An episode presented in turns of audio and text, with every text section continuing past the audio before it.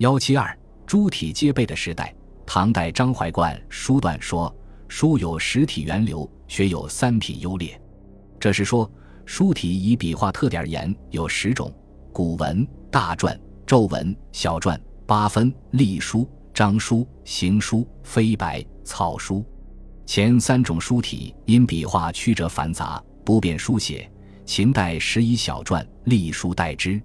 秦人王次仲又造八分书，由小篆演变而来，其笔势波条偏翻，字方八分，故谓之。至汉代，章草、行书、飞白、草书相继问世。西汉时有始作草书，至建初中，杜度善草，建成于章帝，上贵其迹。诏使草书上市，魏文帝亦令刘广通草书上市，盖因章奏，后世谓之章草。始有乃章草之祖。后汉刘德升创行书，即行书之祖。飞白者，谓字仪轻微不满，笔画中留有空白。此汉末左中郎将蔡邕所创，蔡邕即飞白之祖。东汉张之改革章草而为金草。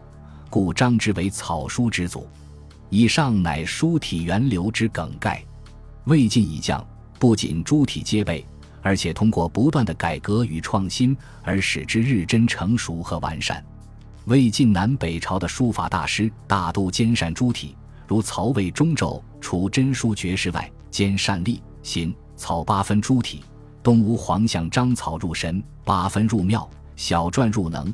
西晋所敬草书绝世，又善八分；魏冠善章草、小篆、隶、行、草诸书。东晋王羲之更是诸体兼备，凡草、隶、八分、飞白、章、行，莫不自成一家法。就是被唐人品目为第三流的书法家，也莫不如是。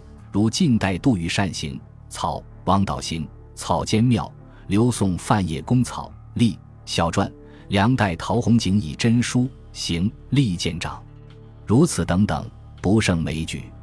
这一时期对书体的最大贡献，莫过于对楷书的发展和对草、隶、飞白的创新。楷书亦称真书、正书，以简省隶书的波折而成，字体方正，笔画平直。中轴以楷书著称，常用之书写碑碣石刻，故又称明石书。南齐王僧虔论书云：“中公明石书。”最妙者也。张怀灌称中轴真书绝世，秦汉以来一人而已。晋人多以为钟繇发展了秦汉以来所未有的楷法，为汉字的定型做出了重大贡献，这是符合史实的。书圣王羲之、王献之父子则对草、隶、行草有重要的创新。王羲之博采众家之所长。一改汉魏古朴之风，发展草楷相结合的行书。他便捷易识，是书法的实用性和艺术完美性的结合。张怀灌称：“羲之歌兮张公之草，而农先哲中，乃快其精熟，损益中军之力，虽运用增华，古雅不殆。”这种草楷相结合的行书，遂成为隋唐以来书法发展的主流。王献之则在行。草的基础上另辟蹊径，创造了一种非草非行的新书体。此体兼具行、草二体的特点，笔画简易流畅，字形飘逸洒脱，极为优美。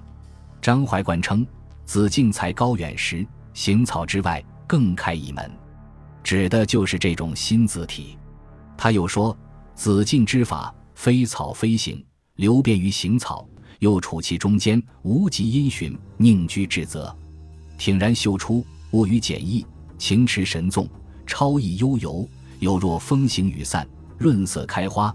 笔法体式之中，最为风流者也。飞白作为一种特殊书体，是为民间所创。蔡邕受到启发，贵而书之。张怀灌书段称，汉灵帝西平中，赵蔡邕作《圣皇篇》。篇城一红都门上，十方修士红都门，伯皆待赵门下，见一人以恶肘成字，心有月焉，归而为飞白之书。因这种书体浅如流雾，浓若屯云，华艳飘荡，一阅可观，故问世之后大受书家青睐，常用以题书宫阁。东吴张宏、晋王羲之、王献之并造奇迹。梁代萧子云又创小篆飞白，意趣飘然，点画之间若有千举，言妙至极，难于比肩，从而将这一书体推向新的峰巅。